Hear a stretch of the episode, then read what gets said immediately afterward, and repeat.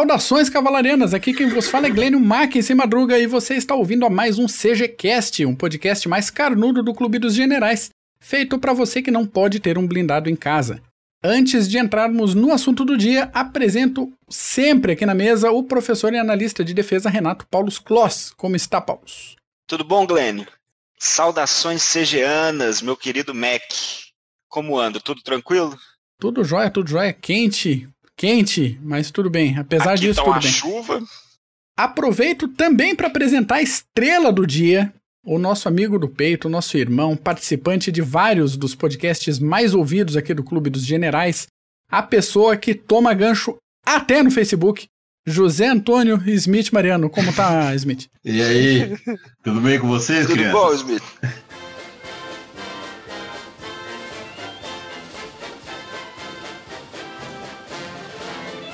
Eu estou todo querido. Estou ótimo aqui. Mais uma vez vocês não vão ter o prazer de ver o meu rostinho, porque a minha câmera é, eu estou providenciando, porque essa porcaria deve ser chinesa, eu vou jogar isso fora e pisar em cima, porque só pode ser é um complô enorme contra mim, mas é um prazer estar com vocês mais uma vez e os encômios são devolvidos às vossas augustas pessoas. Eu lembrei, eu, eu lembrei que o, o Smith, na, na época, uns, anos atrás, ele voltava do banimento. No e-mail que botava Smith não está mais banido e xingava, e era no mesmo e-mail conseguia ser banido de novo. Tomava mesma outro lista. gancho em cima. Aham, aham. Onde falava, Smith não está mais em período de moderação. E já chegava xingando, mandando para aquilo. Aí Smith está em estado de moderação novamente. O duro foi quando o Smith foi alçado à condição de vice-comandante do CG e conseguiu, em 15 dias, ser moderado e, obviamente, perdeu o cargo. Parabéns para ele. Essa é a figura, senhores. Essa é a figura que vocês estão lidando hoje. E um, um grande estudioso de vários temas. E por isso hoje a gente faz mais uma visita aos primeiros dias da Segunda Guerra Mundial. Isso meio a contragosto do próprio Smith, que responde sempre com: Mas eu não falo só da Polônia e da Segunda Guerra, me convida para falar de outra coisa. Ele tá certo. Então o próximo episódio com ele já vai ser diferenciado, mas é, a gente está aproveitando aqui a publicação de um artigo do Smith, muito bom, muito interessante, e também fazendo um- uma retomada dos primeiros dias que a gente tende a simplificar muito o que, que foi o iníciozinho, o que, que foi os- o- as primeiras ofensivas da Segunda Guerra Mundial. E esse período é cheio de mitos, cheio de propaganda de guerra, cheio de propaganda ideológica. E a gente tem que retomar de vez em quando, fazer um back to basics aí para situar as coisas, né? Botar no Então, lugar. Botar no lugar, exatamente. Então todo mundo sabe, por exemplo, que no primeiro dia de setembro de 1939, os poloneses violaram a fronteira com a Alemanha, provocando o início da Segunda Guerra Mundial, né, Smith? É Glavitz. Qual que é o nome Glavitz. Vai, Glavitz. Smith, não é isso não, cara. Campanha Oi. de setembro, vai, vai que é tua. Brilha. Brilha nada, brilha nada. Vocês precisam, por favor, me ajudar, ok? Pô, mas Vamos lá. É, claro. Campanha de 39, as pessoas têm a ideia, quem estuda a Segunda Guerra Mundial, de que foi absolutamente um passeio dos alemães. E não foi exatamente dessa forma, tá? A gente pega o começo das batalhas de 1 de setembro até mais ou menos 20 de setembro, é, quando a Polônia realmente estava em debate, até porque três dias antes os russos haviam feito o grande favor de tomar a parte que lhes cabia naquele pornográfico acordo entre Hitler e, e- e Stalin. Mas nesses 20 dias de batalha, não foi exatamente um passeio. Né? Nós não podemos esquecer que a Alemanha estava estreando em combate. Aquela Alemanha da Segunda Guerra Mundial não era a Alemanha da Primeira. Tinha muita gente da Primeira Guerra Mundial, mas o próprio eh, envolvimento a que a Alemanha se entregou na Segunda Guerra Mundial, que era uma guerra de movimento, também experimentou os alemães. Né? É, as primeiras campanhas, os primeiros embates com os poloneses, que, de novo, as pessoas tendem a achar, os historiadores, alguns vários tendem a achar que foi um passeio, não foi. né? E a Alemanha, ao longo dos combates, não colecionou só vitórias. Alguns estudiosos poloneses eh, elencam pelo menos 50, mais de 50 batalhas travadas entre poloneses e alemães entre 1 de setembro e a rendição, praticamente 20 de setembro, eh, 20, 21 de setembro. É, nessas 50 batalhas, é óbvio que a grande maioria os alemães venceram. Né? Eles estavam muito mais bem equipados, muito mais é, bem aparelhados, os seus soldados estavam realmente mais treinados, mas a, a Polônia conseguiu aplicar algumas é, boas surpresas para os alemães. Eu me dei ao trabalho de levantar algumas batalhas vencidas pelos poloneses e que a historiografia é, alemã e a historiografia geral da Segunda Guerra Mundial não dá muita importância. Por exemplo, a Batalha de Mokra, travada no primeiro dia entre alemães e poloneses, foi vencida pelos poloneses. E é claro que quando a gente analisa as vitórias polonesas, assim, eles podem ter vencido a batalha, mas a guerra foi ganha, é exatamente isso. Eles conseguiram, na fronteira, friar vários avanços alemães. Vários. Mokra foi um caso, a Batalha de Ordanov foi outro, a Batalha de Cochin foi outro. Vocês veem, esses nomes poloneses são muito complicados. Então, por favor, se, eu, se algum polonês estiver assistindo e eu cometer um erro mortal, perdoa. Passa o endereço do Smith, qualquer coisa aí, ó. Vulca Benglova foi uma outra batalha importante, travada, travada no dia 19. Entre o dia 1 e mais ou menos o dia 10, é, os poloneses e os alemães travaram várias batalhas e várias delas é, os poloneses tiveram ou uma vitória ou uma vitória tática. O que, que é a vitória tática? O que, que é a vitória tática, uh, Cross? Aquela no campo de batalha? Seria aquela, aquela por manobras e movimentos militares? Seria isso? Sim, também isso, também isso. Mas a vitória tática é aquela em que é, ela é ganha realmente no campo de batalha, mas no escopo estratégico, tá? Ela perde um pouco de relevância. Sim. Tá? Então, as vitórias táticas, os poloneses tiveram duas ou três vitórias táticas contra os alemães, é, conseguindo impedir a progressão dos alemães. Isso é um fato. Né? Mas o envolvimento se deu e várias vezes, é, em sendo envolvidos, é, os alemães conseguiram progredir. E pelo menos duas batalhas, cujos nomes são Kobrin e Lassi Królewskia. Bela pronúncia. É, é eu estou tentando. É, tiveram resultados inconclusivos.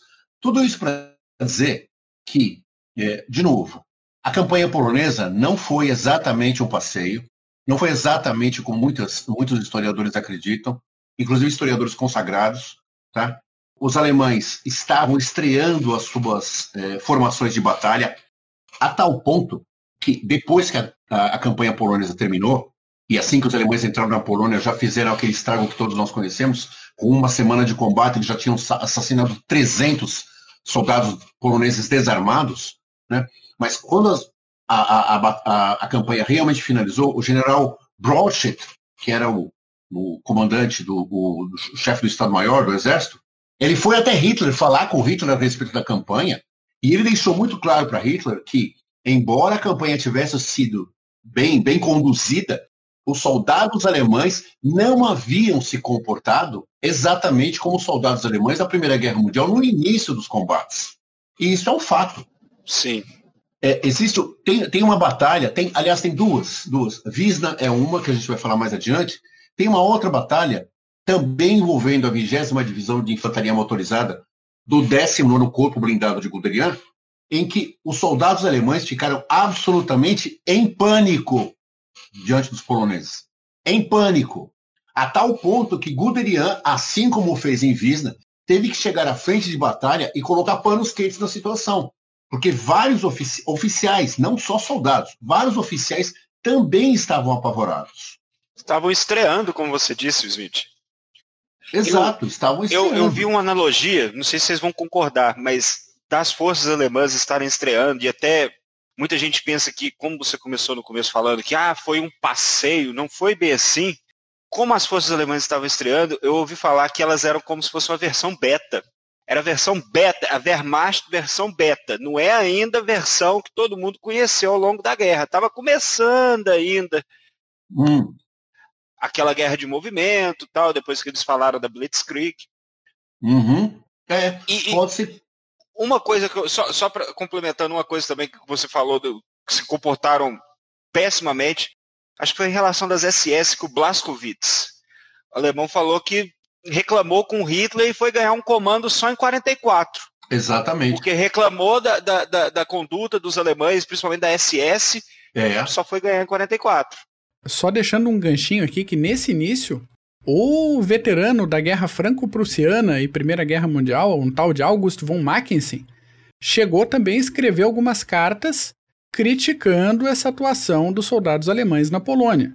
É, em resumo, falando assim, tá tudo errado, vai dar ruim, não dá para tocar uma guerra desse jeito. Não é assim que se faz as coisas. E isso, o, o Mackensen já com perto de 90 anos de idade, com toda a experiência militar que ele tinha, isso, ele, isso não é conduta de soldado profissional. É, qual foi a frente de combate que Mackensen teve durante a Primeira Guerra Mundial? Onde ele lutou? Fronte Leste, Romênia é, e afins. Você, você conversa, hoje, hoje é um pouco difícil. Só lugar tranquilo. É, hoje é um pouquinho difícil de fazer isso, mas você conversa com soldados poloneses ou civis poloneses, tá? Que experimentaram a rápida ocupação alemã da Polônia, quando a Polônia não existia, porque ela estava partida, e eles ficavam absolutamente assombrados com o comportamento desumano, visceral e brutal dos alemães. Porque a lembrança que eles tinham dos alemães na Primeira Guerra Mundial eram de soldados razoavelmente cordatos. Eram de soldados que, no mínimo, não atiravam com mães e crianças no colo. Aliás, eu estou para fazer um artigo sobre os crimes da Wehrmacht. Boa. Porque os crimes da SS todo mundo conhece. Agora, tem um monte de general, e inclusive general muito consagrado, como o Mestein, por exemplo, que tem as mãozinhas sujas de sangue. Nós vamos falar disso numa outra aula. Mas Excelente. Você, mas você falou de Blaskowitz. Johannes Blaskowitz, o nome entrega, né? Blaskowitz, ele tinha uma certa ascendência polonesa. Né? E ele disse textualmente: o exército alemão não veio a Varsóvia para bancar Furriel a um bando de assassinos. Isso. Foi alijado do comando. E recebeu realmente só em 44. Essa, lembrando sempre também que na campanha da Polônia, poucas tropas SS é, atuaram. A, a, nata era realmente da Wehrmacht, era o exército alemão. As, as SS estavam, essas efetivamente estavam treinando. Mas essa ideia, Klaus, de que é, talvez fosse um, uma versão beta do exército alemão, ela tem sentido. Porque realmente os soldados alemães várias vezes se desgastaram, não conseguiram se sobrepor, isso contando com equipamento nitidamente superior. Sim. Nitidamente superior. Desde as armas individuais, a MG-34, as pistolas, os fuzis mais modernos, né? Os fuzis poloneses eram fuzis de, da, quase da Primeira Guerra Mundial. A, a, indústria de armas polonesa era até uma indústria importante, mas ela não conseguiu suprir é, como poderia. Mesmo porque a Polônia também, ela vinha na década de 20 com uma série de conflitos com a nossa boa e velha e querida União Soviética, que fez as presepadas contra a Polônia tão graves quanto as da Alemanha. Sim. Nesse começo, até Keegan, por exemplo, já falou que falou várias coisas que ah, que foi um passeio. Uma coisa que eu li também, Smith, foi em relação à força aérea, que ah, os alemães destruíram a força aérea inteira polonesa no chão. E muita gente fala que não, que foi uma semana de combates, os poloneses foram se reagrupando, indo para a retaguarda, dando combate. Não é toa que os, os dois aces, os, os, principais pilotos, os dois principais pilotos poloneses que, que conseguiram algumas vitórias, foram lutar na, pela Royal Air Force, depois foi defender na Batalha de Inglaterra. Então tem muita coisa que é mito, né? Que eles falam da campanha polonesa, muita, como o Mac falou no começo, muita propaganda é, que foi repassado e que muita gente vai acreditando. Não foi um passeio de forma alguma. Não. O Derian mostra, principalmente no, no Panzer Leader, que tomou bala, tomaram. Eu, eu lembro dele comentando de é, os tiros dos, dos canhões uh, poloneses são certeiros, iam tirando um carro atrás do outro. E muita é. gente acha que não, foi um passeio. Exatamente. Nessa questão, por exemplo, da, da Força Aérea, que a gente ia, é, ia tratar, ia tratar um pouquinho mais adiante, mas vale a nota agora. Vocês sabem, vocês conhecem o Walter Cronkite, que era a voz da América, uhum. né? aquele jornalista que é o responsável por ter tirado os Estados Unidos do Vietnã, não é? Pois é, uhum. esse Cronkite, a hora que ele chega no campo de batalha da Polônia, ele compra exatamente toda a propaganda alemã. Foi ele que disse que a Força Aérea Polonesa estava presa no solo e que a campanha de destruição da Força Aérea Polonesa tinha durado três dias. Não foi assim. Não foi. Os aviões poloneses eram aviões nitidamente inferiores aos alemães. E mesmo assim, no começo das batalhas, é, no começo das batalhas dos céus, os, os poloneses derrubaram 25 aeronaves alemãs. Nos, aliás, no primeiro dia de batalha. 25. Porque tanto quanto o exército alemão, a Força Aérea também estava estreando. E o nível de aprestamento, o nível de treinamento dos pilotos poloneses, embora eles o fizessem em armas muito inferiores, era tão bom quanto os da Luftwaffe. Sim. A questão, o que pesava realmente era o equipamento. Agora, olha a ironia, né? Os poloneses estavam esperando uma carga de Hurricanes e Blenheims para chegar pouco depois do início da Segunda Guerra. Se a guerra não tivesse estourado no dia 1 de setembro como estourou, se ela tivesse terminado talvez uma semana, duas, três, talvez eles estivessem melhor armados. E se os poloneses estivessem melhor armados, só com o Hurricane, só com o Hurricane, seria muito duvidoso que a Luftwaffe tivesse conseguido a supremacia que conseguiu no céu, da forma como conseguiu. E a amostra que você tem disso são os pilotos poloneses justamente na RAF.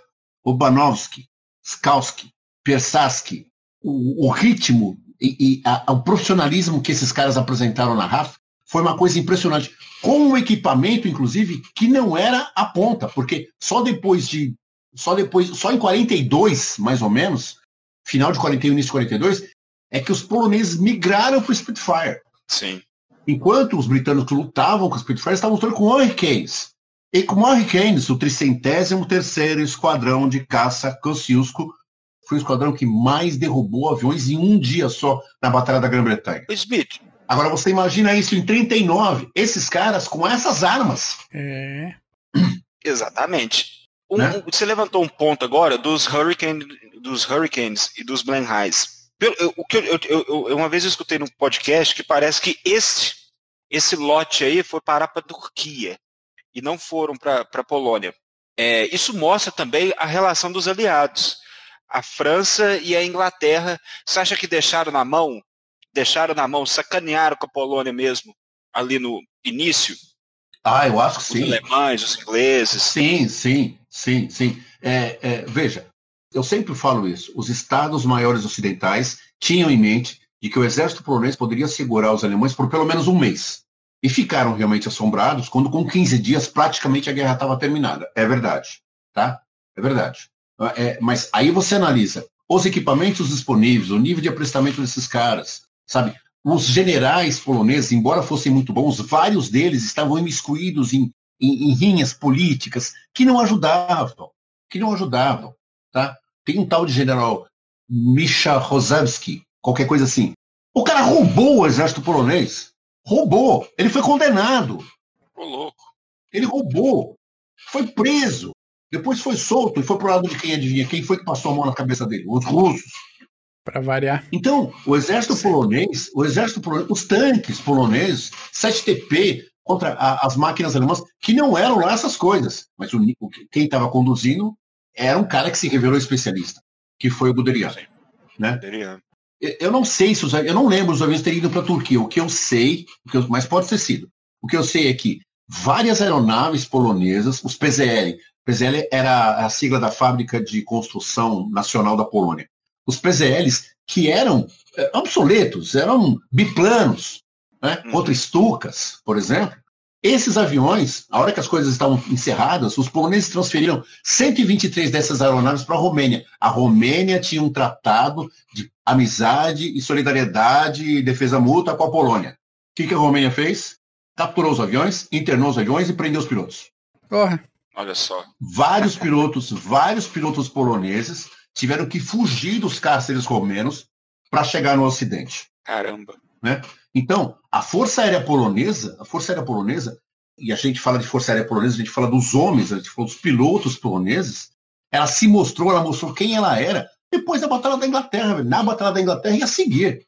Tanto é assim, tanto é assim, que embora os aviões poloneses levassem o símbolo da RAF, na cauda e na nacelle, eles levavam o símbolo da Polônia, aquele quadradinho, aquela bandeirinha vermelha e branca.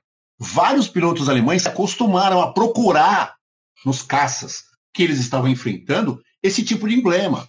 Porque se eles encontrassem, ia ser uma encrenca. Ia ser uma encrenca. Os pilotos alemães eram excelentes, eram era uma nata. A força aérea, a Luftwaffe era melhor que a RAF no começo da guerra.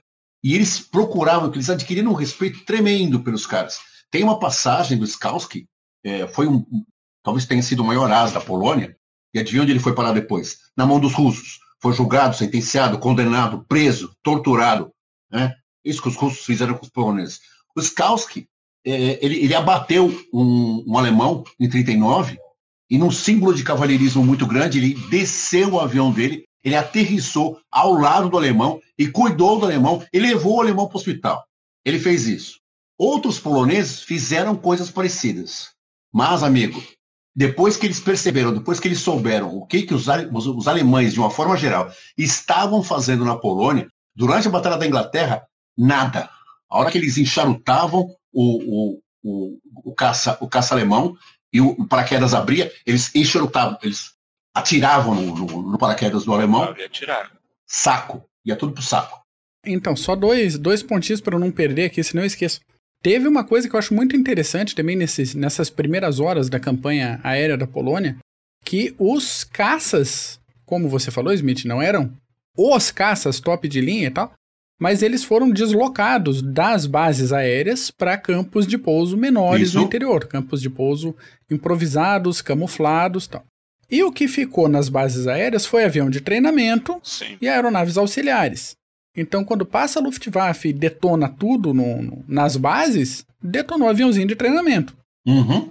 O resto estava operando de estrada. Então, hoje em dia, a gente pensar: caramba, o Gripen decola e pousa de uma estrada no interior de não sei onde. Sim, o, o pessoal fazia isso na Segunda Guerra Mundial com o pé nas costas. Nem tanto porque queria, mas pela necessidade. O fato é, faziam. Sim. Faziam, o que hoje tem muita gente cantando como novidade. E a questão da Batalha da Inglaterra é o seguinte, né? Alemães contra ingleses era combate, era proteger, os ingleses estavam protegendo a sua pátria. Os poloneses estavam em modo vingança. Então não tinha conversa, já tinha acabado o fair combat, já tinha. Não, não tem papo. Exato. Tem alemão voando e é alemão no chão, não interessa. É, sobretudo na Batalha da Inglaterra, sobretudo. Né? Mas depois da Batalha da Inglaterra, tá, existe um, um relato de um piloto é, polonês, eu acho que ele estava com um mosquito. Não, não, não estava com mosquito, ele estava com um Hurricane, um Bomber Cane. É, ainda estava em 44, ele estava pilotando um Hurricane em 44, em 44. E a hora que ele sai da clareira, porque não, em 44 não tem Luftwaffe no oeste, né? Ela já estava dizimada. Sim. A hora que ele sai da clareira e ele vai atacar, que era uma missão de apoio tático, e ele vai atacar uma formação alemã, a hora que ele voa, ele percebe que aquela formação alemã é formada só por meninos. E esses meninos estão se reunindo para o rancho era coisas 8 horas da manhã, 7 horas da manhã. Ele faz um sobrevoo, volta, tenta apertar o manche, tenta apertar a metralhadora e não consegue. Ele não consegue. Aí ele volta, ele fala: vou levar um puta esporro do Urbanovski, que depois chegou a general da Polônia, general da Força Aérea, vou levar um baita esporro. E o Urbanovski falou para ele: tá tudo bem, você é um piloto polonês, você não é um carniceiro. Exatamente é isso. Então, de alguma forma, em algum momento, essa dignidade de não atirar em alvos tão fáceis como esse existiam. Mas é isso que você falou. O modo vingança foi ativado mesmo e os poloneses eram muito temerários, a ponto dos britânicos ficarem de cara com eles. Nós falamos isso no podcast sobre o livro, né? Que um, um, um, um tenente, um uhum. comandante do, dos britânicos falou assim: imagina que esses caras fazem tudo isso que dizem que fazem. Derrubam quatro, cinco, seis aviões no mesmo dia. Vou voar com eles para provar que não é isso. Vou. E quando desceu, falou: os caras fazem isso. Voltou branco. Voltou branco. é bem isso. Então, só completando essa coisa da, da, da Força Aérea, o, por favor, por favor. Sebastian Hoblin, é um professor da Universidade de Georgetown, em Washington, ele fala uma coisa muito interessante. É, a Força Aérea Polonesa, tanto quanto a Marinha Polonesa, elas foram muito negligenciadas no período de guerras, entre a independência da Polônia em 1918 e 1939. Para ter uma ideia, a Força Aérea Polonesa ela destinou 2 dólares per capita para o poder, poder aéreo polonês. 2 dólares. A Alemanha destinou 100. 100. Não tem como comparar. Então, a Alemanha invade a Polônia com 1.309 aeronaves. Os caras tinham 500 aeronaves, os poloneses. Foi uma desproporção de forças muito grande, e dentro dessa desproporção de forças, o que os poloneses conseguiram fazer em terra e no ar foi uma coisa grandiosa. Sim. Você falou em terra e agora eu vou puxar um gancho que você já deu agora há pouco. Entre os dias 7 e 10 de setembro, aconteceu uma batalha que, números por alto aqui, 42 mil alemães, 350 blindados, 657 peças de artilharia, contra 700 praças, 20 oficiais. A desproporção é 59 para 1, se eu não errei as contas, e tinha um polonês para cada 13 metros de fronte. Uhum. Visna, Smith, explica isso aí pra gente. É, é importante destacar que Visna, embora seja uma batalha muito importante para os poloneses, na historiografia militar alemã não significa muita coisa. Quem, quem marchava em direção a Visna, Visna é uma cidade no norte, no, no noroeste da, da Polônia, às margens do rio Narev. Quem marchava por aquela, por aquela região era o 19 Corpo de Guderian.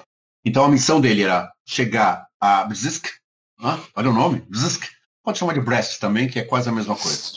É, era para chegar em Bzisk e ele tinha que passar por Visna. E quando ele vai passar por Visna, ele encontra esses 700 homens em, em Visna. Não, não eram 300, esses números eles são é, contraditórios. Mas a grande história é que passou realmente a, a, a história da Polônia, que 300 soldados poloneses, mais ou menos, enfrentaram 49 mil alemães. Não foi assim, 42 mil alemães, que era todo o corpo blindado de Guderian. É óbvio que Guderian não colocou os 42 mil homens na frente de Visna.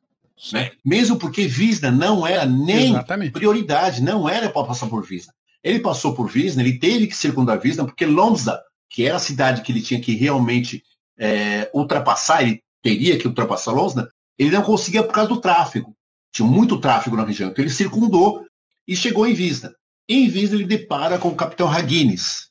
E o capitão Haguines impõe, junto com a sua guarnição, estabelecida em vários fortes, todos eles muito mal construídos, fortes sem refrigeração, fortes sem é, campos de minas extremamente bem estabelecidos, sem grandes fortificações, mal armados, muito mal armados, e ainda por cima com tropas sendo retiradas para taporar outros setores que também estavam sendo invadidos pelos alemães. Sim. E o capitão Haguines, ele decide que ele não vai entregar o forte. Eles só vão tomar o forte dele, os alemães só vão tomar o forte de Haguines se matarem Haguines. Então, antes disso acontecer, a batalha durou três dias. Foi praticamente de 7 de setembro a 10 de setembro. 10. Antes disso acontecer, Guderian teve um pouco de trabalho, porque foi é, a vigésima motorizada quem terceira, a décima Panzer, quem realmente avançou na direção, teve um pouco de trabalho, realmente, mas a defesa imposta pelos poloneses, ela foi muito aguerrida pelo volume de tropa que eles tinham e pela inexperiência não eram soldados experientes. Haguines não era experiente, era o primeiro comando dele.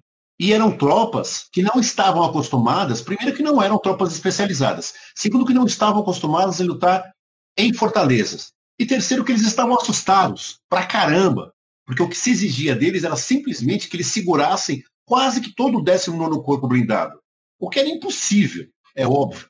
De qualquer forma, como eles retardaram a progressão de Guderian em três dias, e isso fez com que é, as tropas de retaguarda da Polônia conseguissem se reunir mais ou menos para defender Varsóvia, passou a história como os 300, porque depois ficou reduzido a isso, em determinado momento ficaram só 300 homens realmente, passou a história como os 300 é, de Haguines, a exemplo dos 300 de Leônidas. Né? É, e depois disso é que vem toda a confusão. Porque o polonês, até por ter passado todo o tempo que passou nas mãos dos comunistas, eles não conseguiram se livrar exatamente é, de todo esse ranço. Eles não conseguiram. Então tem muita gente na Polônia que quer ser mais realista que o rei. Haja vista você vê, por exemplo, a história de, de Pilek, Vitor Pilek, que foi um soldado que simplesmente se voluntariou para ir para Auschwitz. E tem historiador na Polônia que diz que isso é mentira. Olha só. Né? Aí você pega a orientação do sujeito, ele é socialista, desculpa. Né? Mentira. Né? E dá uma olhada, dá uma pesquisada para ver. Todo mundo falando o contrário. E a mesma coisa acontecia com Haguines. Hum. A mesma coisa. Uma contenda muito grande entre dois é, historiadores. Por quê? Deixa eu pegar o nome do, do rapaz aqui. Ó. Por favor. Ele é um professor de história da Universidade de Beltowska. Vesolovsky. Vesolovsky. Vesolovsky. É, o professor Vesolovsky, ele sai com a tese de que é, o que aconteceu em, em Visna é história é, não foi nada disso. Não foi nada disso. Ele diz que os soldados de Haguines não lutaram, eles simplesmente se acovardaram e fugiram. Ele duvida, inclusive, que Haguines tenha sido morto em combate. Ele acha que Haguines se explodiu com uma granada. Ele acha que Haguines ou foi morto em combate pelos alemães, ou pior, foi morto pelos próprios homens que queriam se render e ele não queria. E ele tece essa história toda, dizendo que todo esse essa essa celeuma em torno, essa história em torno das, dos 300 de Haguines, como se fossem as Termópilas, nasce durante a ocupação russa na Polônia, porque os russos precisavam que é, se acreditasse que os poloneses haviam resistido. Mas você pega a história da Segunda Guerra Mundial polonesa contada pelos soviéticos e não tem nada disso. Os soviéticos, sempre que eles puderam, eles destrataram e detrataram os poloneses. Eles só fizeram. O máximo que podiam. É, eles só fizeram alguma vez uma pequena concessão a Haguenes, e foi muito rápido, foi toda a, a década de 50, por dois motivos. Primeiro, porque Haguenes era, tinha nascido na Lituânia, na época em que as cidades da Lituânia, é, Dalvipius, Dalvipius, qualquer coisa assim, é, estava sob domínio polonês, era uma cidade polonesa. Então, a hora que acabou a guerra, a Lituânia se tornou soviética, foi um dos nossos. Vamos defender aqui um pouquinho. Mas só um pouquinho.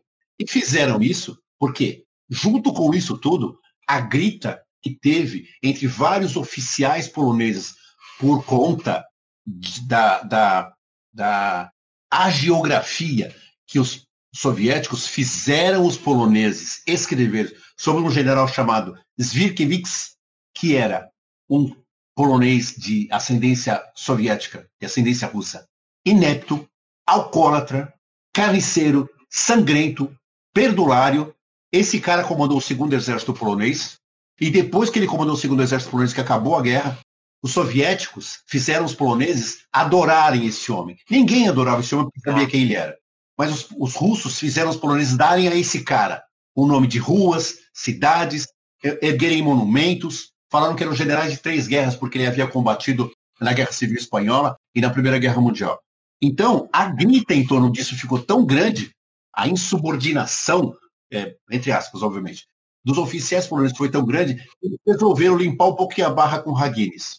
Mas aí, esse Vesolovski, esse professor, me sai com essa história, e pior, ele diz que ele tem um livro de 600 páginas que ele prova tintim por tintim todas as histórias dele. Todas. Agora, ele falou isso em 2009. Nós estamos em 2021, o livro não saiu. Aí. Excelente. Olha aí. Então, ou ele não, ele não saiu mesmo. Eu, eu tive o trabalho, depois de escrever o livro, eu escrevi o texto, eu tive o trabalho de procurar exaustivamente nas livrarias polonesas. Não tem. O máximo que você tem é uma declaração da Universidade de Bertowski, onde ele dá aula, dizendo que vai sair. Vai sair. E as pessoas que defendem Visna, como Visna passou a história, inclusive o presidente da Associação Visna, destrói o cara. Esse Vesolovski, ele não é uma figura malquista, ele não é malquisto, pelo que eu pude perceber, tá? Mas ele gosta de ter alguns posicionamentos que dão holofotes. E agora, mexer com Haguines e os homens de Haguines que sofreram pra caramba naquele, naquele, naquele posto de combate contra os, os alemães, foi mexer num vespeiro muito grande. Tá? Existem vários, várias figuras na historiografia polonesa com os quais não se pode mexer. Guinness é um, Pilek é outro, Fildorf é outro, é, Monterno, Monterno, Monterno. Várias figuras tá, que é, é, muito claro que realmente deram, Skalski é um, tá, que deram realmente a vida pela Polônia e depois foram martirizados pelos soviéticos.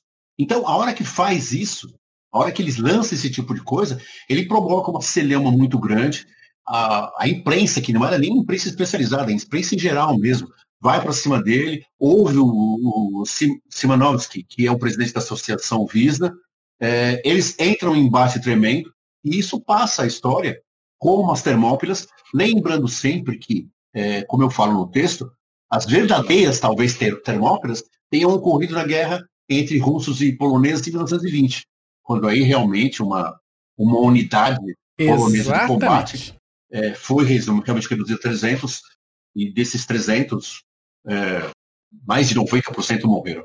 Mas eu acho que essa é a história de Hagilis.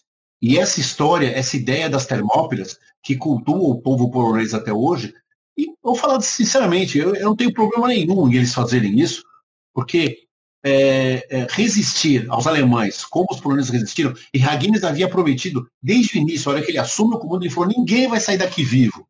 Já falou, já. Eles não vão passar por nós, eles não. Porque eles vão passar, eles vão passar, mas eles não vão passar por nós com a gente vivo. Não vai, não vai. E mesmo assim ele permitiu que alguns soldados, um pouquinho mais afoitos, talvez que não conseguissem lutar, e é explicável, se retirassem. Se retirassem. A ele não foi dado nem um corpo de elite que os poloneses tinham, que era o Corpo de Proteção de Fronteiras, que estava lá em é, no norte, mais ao norte, 19 quilômetros ao norte, que não podia nem ajudá-los. E Ragini se manteve. Assim, é uma pessoa que, a meu ver, merece todo o, o, a consideração e o apoio dos historiadores poloneses. Sem dúvida. Eu acho interessante como a, a historiografia soviética e às vezes se utiliza de mitos criados pelos nazistas para manter a pressão e para manter a propaganda contrária a alguns fatos como a gente viu agora.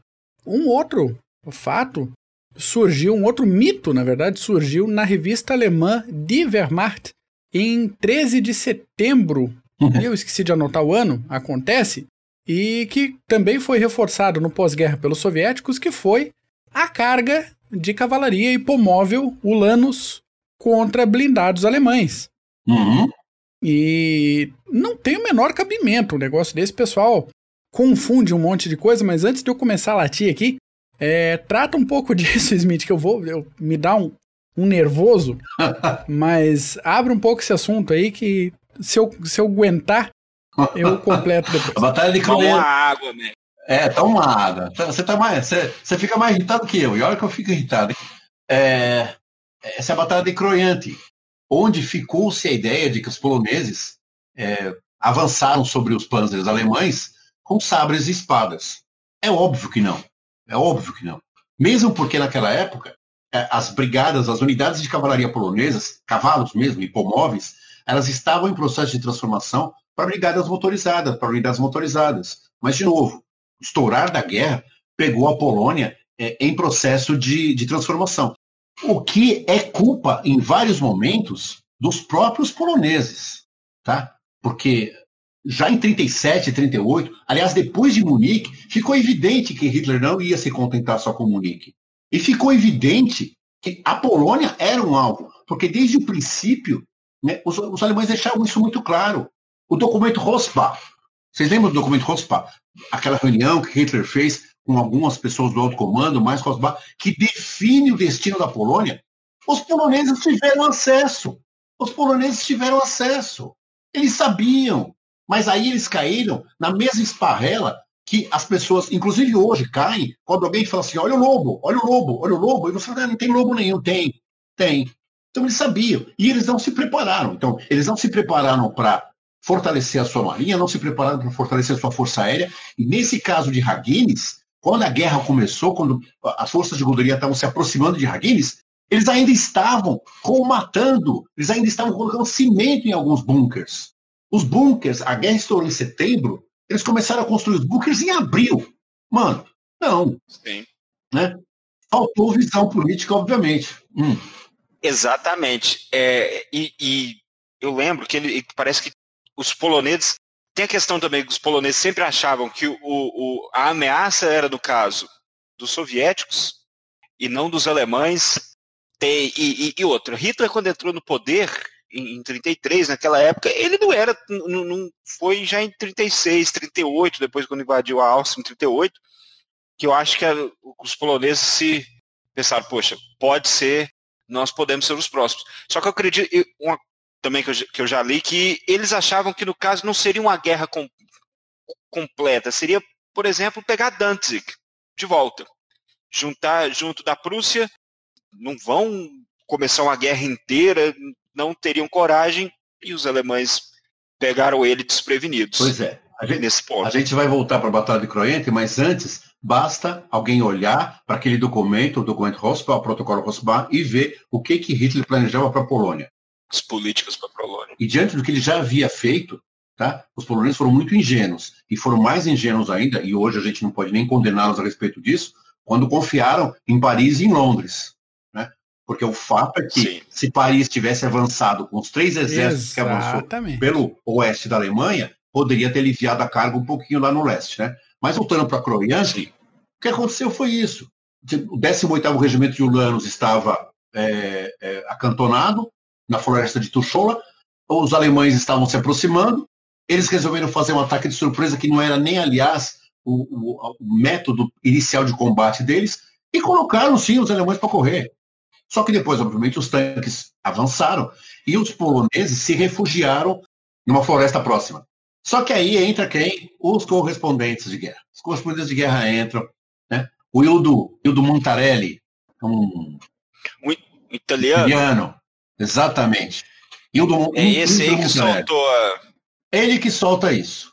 Né? é um dos que solta, mas ele solta com uma nota de, de admiração, de admiração. Né? Homens que tombaram lutando à moda do século XIV contra panzers alemães. Mas ele não foi o único. O próprio Guderian alimentou essa ideia. O próprio Guderian Exatamente. fez questão de não dizer que as tropas dele haviam realmente sido colocadas de lado, haviam sido batidas, ainda que brevemente, porque não queria macular seus homens. Né? Não queria deixar isso claro, mas foi o que aconteceu. Deu até nome, deu até nome, foi a, a Cavalaria Pomorska, algo assim. Isso. Pomorska. Isso. Dia 3 de setembro. Aí todo mundo vai, tá aí, todo mundo acredita. Não tem como. Pois é. Aí esse, o de Wehrmacht, que o, o, o Glenn falou, Mac falou, promove isso, pro, coloca isso no, no, no, diário deles, isso se espalha como um rastilho de pólvora a tal ponto que pega toda a Segunda Guerra, mais do que a Segunda Guerra, até 1990 isso ainda era ensinado em algumas escolas, inclusive polonesas, porque os próprios poloneses em algum momento ficaram com orgulho disso. Sim. Orgulho, nós, nós, olha o nosso sacrifício. É, e claro que isso foi aproveitado pela propaganda soviética, porque os soviéticos fizeram questão de dizer que os poloneses eram os bobocas que atacavam tanques alemães porque acreditavam que os tanques alemães só tinham uma cobertura de folha de metal, copiando, inclusive, o que a própria De Wehrmacht havia dito, uma folha de, de, de metal. É óbvio que não é isso. Né? Isso não existiu. Um autor chamado George Parada foi contra, ele, ele, ele fez um artigo dizendo que isso realmente não aconteceu, não adiantou. O Zaloga, que todos nós conhecemos pelos livros da Osprey, fala a mesma coisa. E um cara chamado Gunther Grass, que vocês conhecem, autor de. Ah, o, o, o, o Mac, claro, claro, que conhece, né? Autor de Tambor, tambor Cabeça de Turco. outras? É o Gunter Grass. Ele era ajudante da, da Força Aérea. Exato. Ele não esteve, obviamente, em Croyante, mas ele foi um dos que propagaram a ideia de que a grande, nobres e valorosos cavaleiros poloneses, liderados por um certo Pan Quixote, Pan Quixote. Claro que isso foi um, um xiste, né? Foi uma metáfora que ele usou. Lembrando um certo Pan Quixote, a exemplo de Dom Quixote, que Olha só. ele liderava, ele liderou é, cargas de cavalaria contra os garanhões dos aras de Krupp von Bohlen e Halbach, as empresas que faziam os tanques alemães. Em 2009, um jornalista britânico, um tal de Simon Jenkins, escreveu que o ataque da cavalaria polonesa contra os tanques alemães foi a coisa mais imbecil da Segunda Guerra Mundial apenas para 20 dias depois o próprio The Guardian falar foi mal, ele não quis dizer isso, foi mal bobagem, né? Isso nunca aconteceu, nós não tem provas que isso aconteceu, então sosseguem o facho. Eu ia, eu ia me segurar, não, não consegui. Só para completar o argumento, a gente já vem falando, eu, Paulo, Zequiel, há um tempão, sobre as funções básicas da cavalaria leve em campo de batalha. E isso vale para essa batalha agora. Que são reconhecimento de terreno e proteção de efetivo de combate, seja ela proteção dos flancos em deslocamento, seja proteção é, de retaguarda durante alguma retirada de tropas. Era isso que os ulanos estavam fazendo lá. Tinha infantaria uhum. polonesa retraindo e eles ficaram, os ulanos, numa posição intermediária para, caso os alemães chegassem, o contato ser com a cavalaria leve, que hoje em dia é tarefa da cavalaria mecanizada, ainda não tinha sido mecanizado na Polônia, então era trabalho dos ulanos. Uhum. Ok. Eles estavam lá porque era o lugar para eles estarem. Eles estavam fazendo o trabalho deles, certo? E, e Ulano, só para situar, a gente também já falou isso, Paulo, em outro episódio, diferença de roçar dos Ulanos e tal, mas é uma cavalaria tradicionalmente é, leve, operada com lança e sabre, por isso também conhecida em alguns é, lugares como lanceiros, mas o pessoal da Polônia não estava armado com lança e sabre, estava armado com fuzil antitanque calibre 792, que por sinal eram muito bons, muito efetivos contra as porcarias dos Panzer 1 e Panzer 2 que os alemães estavam chegando lá. E, ok, estavam montados em, em, em, cavalos, montados em beiçudos? Estavam, mas em cheiro de buraco. Sim. Os Panzer, do mesmo jeito, entende? E aí, o susto do comando alemão falou: peraí, volta, volta, volta, volta aqui, que, que negócio é esse, não é mesmo? E daí, processo de manobra, todo o resto do desdobramento que a gente conhece. Enquanto isso, a cavalaria mantendo a posição, a infantaria polonesa dando no pé. Cada um fazendo o seu trabalho muito bem. E mais uma nota tática operacional a favor dos ulanos poloneses, que fez muito bem, trocou espaço por tempo, deu atrito, deu combate para dar segurança para sua tropa. E já vou dar mais um, uma nos alemão aqui, que tem muita gente que, como o Paulo falou no início do episódio, que fala no exército alemão como se fosse um negócio absurdo, super é, é, desenvolvido, totalmente mecanizado Exato. e tal. O que é outra baboseira. É só a gente olhar para o fronte leste, que praticamente uhum. 100% Sim. da logística alemã dependia de cavalos. E é muito rápido, tinha que parar para esperar. Mais de 50%, mais de 50%, mais de 50% dos veículos alemães que entraram na Polônia eram tracionados a cavalo em 39. Exatamente a própria doutrina dos Panzer 1, Panzer 2 ali, que tem muita gente que critica hoje em dia, que fala, ah, também não foi aquela blitzkrieg toda da propaganda, porque diversos, diversas unidades de blindados ainda estavam vinculadas, ainda dependiam é. do avanço da infantaria. Sendo que a proposta da Blitzkrieg é não esperar o pessoal a pé. Você joga toda a velocidade, toda a potência de fogo com apoio aéreo e vai passando por cima. Depois exato, ocupa o terreno. Duas coisas. Isso que você Nem falou. isso aconteceu. É, se, se substancia muito bem no avanço de Guderian, com o 19 Corpo, né? quando ele inflete sobre a Prússia e ataca a retaguarda das forças polonesas e em determinado momento, em determinado momento, como ele estava subordinado a Klug, a tropa dele fica, a, fica a tropa dele a, a leste, a tropa do, do, general Kirchner no meio e o restante da tropa do Klug à esquerda, à direita. Então ele sanduícha, as tropas ficam ensanduichadas. E em algum momento, em algum momento, o alto comando quer que é, Guderian se submeta a Kirchner, que ele dê o corpo blindado dele, que ele passe o corpo blindado dele a Kirchner. Ele disse, não, o exército Kirchner é de infantaria. Não vai dar para fazer isso. E ele consegue convencer os caras. Se ele faz isso, ele perde realmente a mobilidade. Agora, isso que você falou da cavalaria, eu só queria reforçar isso, porque nós temos pelo menos, pelo menos, 14 episódios entre 1 de setembro e 26 de setembro, em que os ulanos poloneses colocaram a infantaria alemã para correr. Foram escaramuças, não foram grandes batalhas, foram escaramuças. Mas fazendo exatamente isso, exato. Foi exatamente isso que você falou né?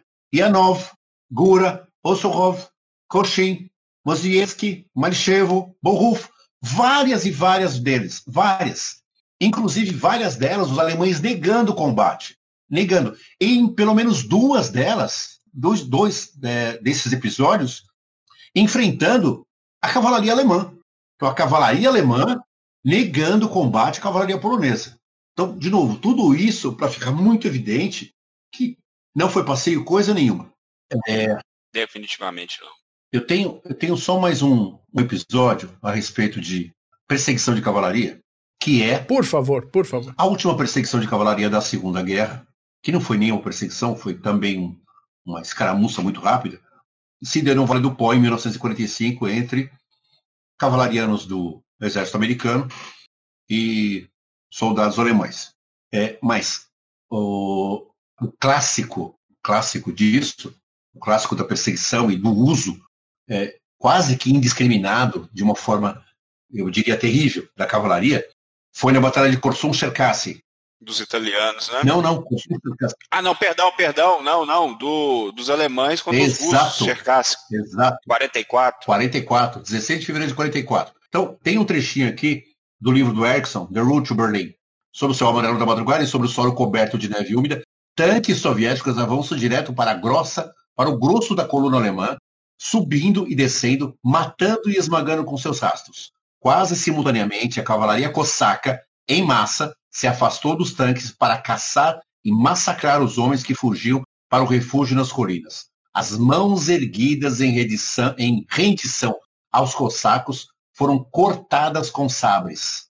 A matança nesta caçada durou várias horas e uma, noda, uma nova rodada foi aberta nas margens do rio Nilovtkish, onde os sobreviventes da primeira colisão da coluna alemã com as tropas soviéticas se arrastaram e lutaram em seu caminho. É, a cavalaria cosaca. Né?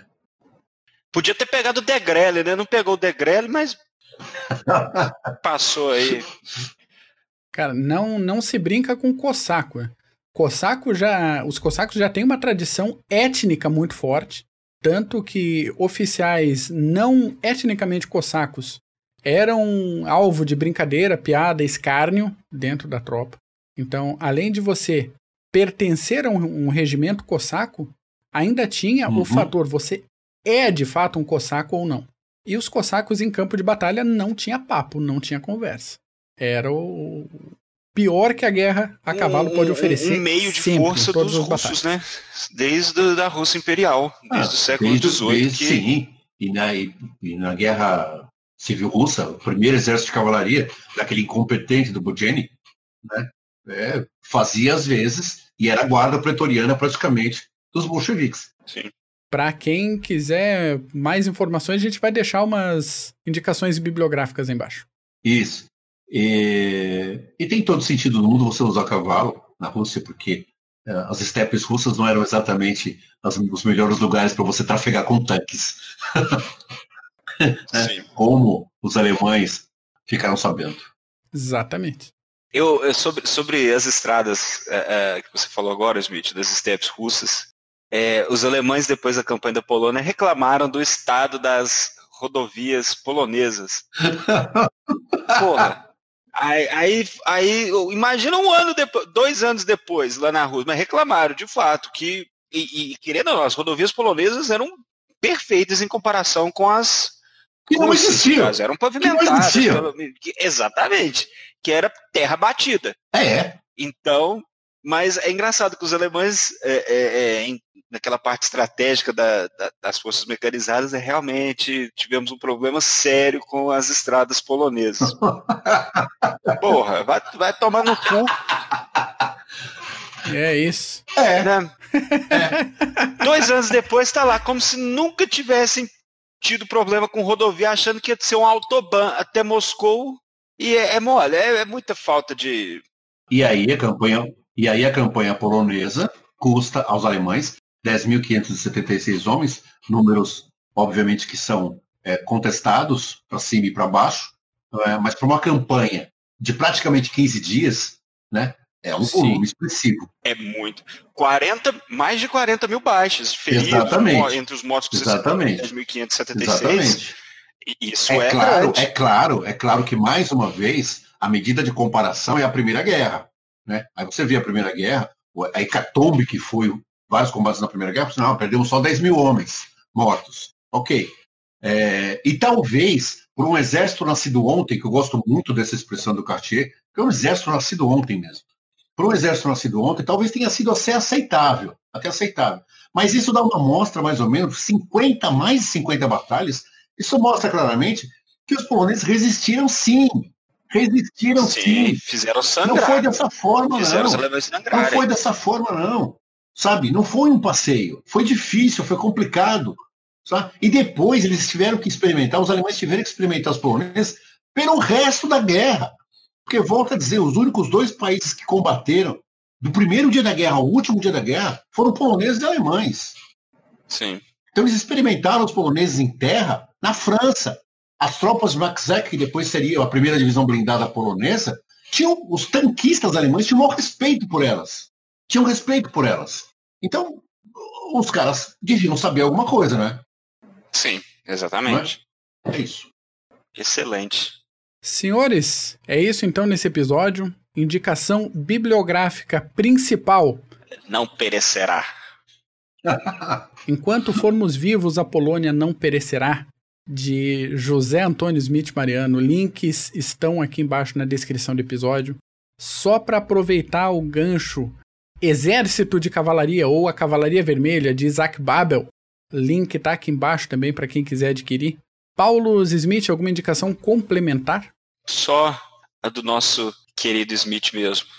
E dos artigos, né? Que tem que botar o link do, do Batalha de Visa. Vamos, vamos colocar link também. Vamos, vamos divulgar isso aí, divulgar o trabalho do Smith, porque é um trabalho de, de fôlego, um trabalho de respeito que merece ser divulgado. É uma escrita historiográfica que precisa ser divulgada, não é nem que merece, precisa ser divulgado e é referência em português em produção recente de história militar aqui no Brasil.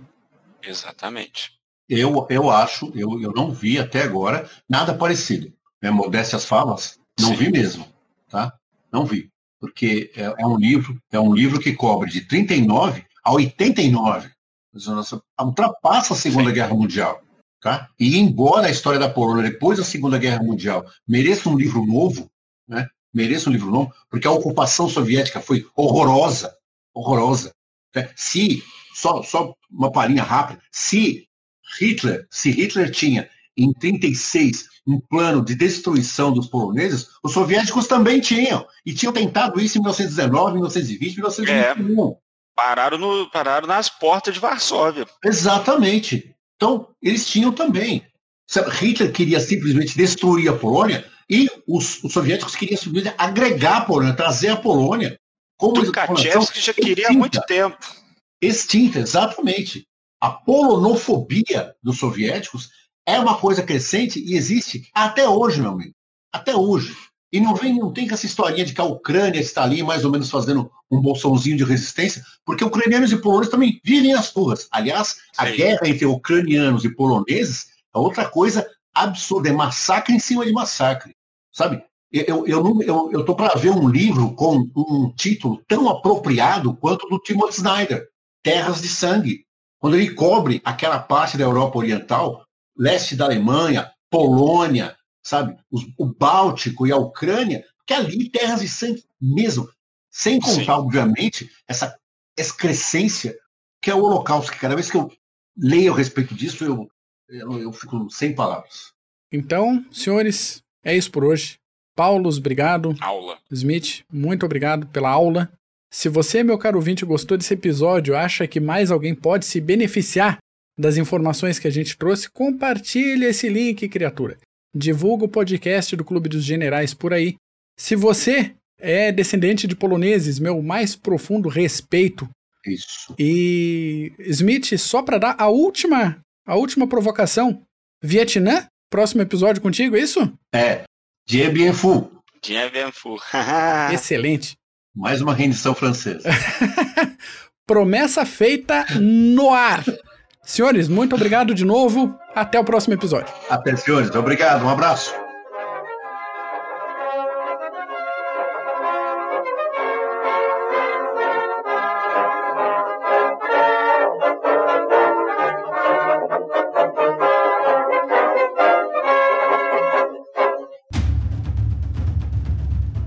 Processo de internacionalização das empresas vem colocando cada decisão institucional à prova. E para ter destaque nesse cenário cada vez mais dinâmico, é necessário que o profissional compreenda questões políticas, geopolíticas, estratégicas, diplomáticas, jurídicas, sociais e éticas.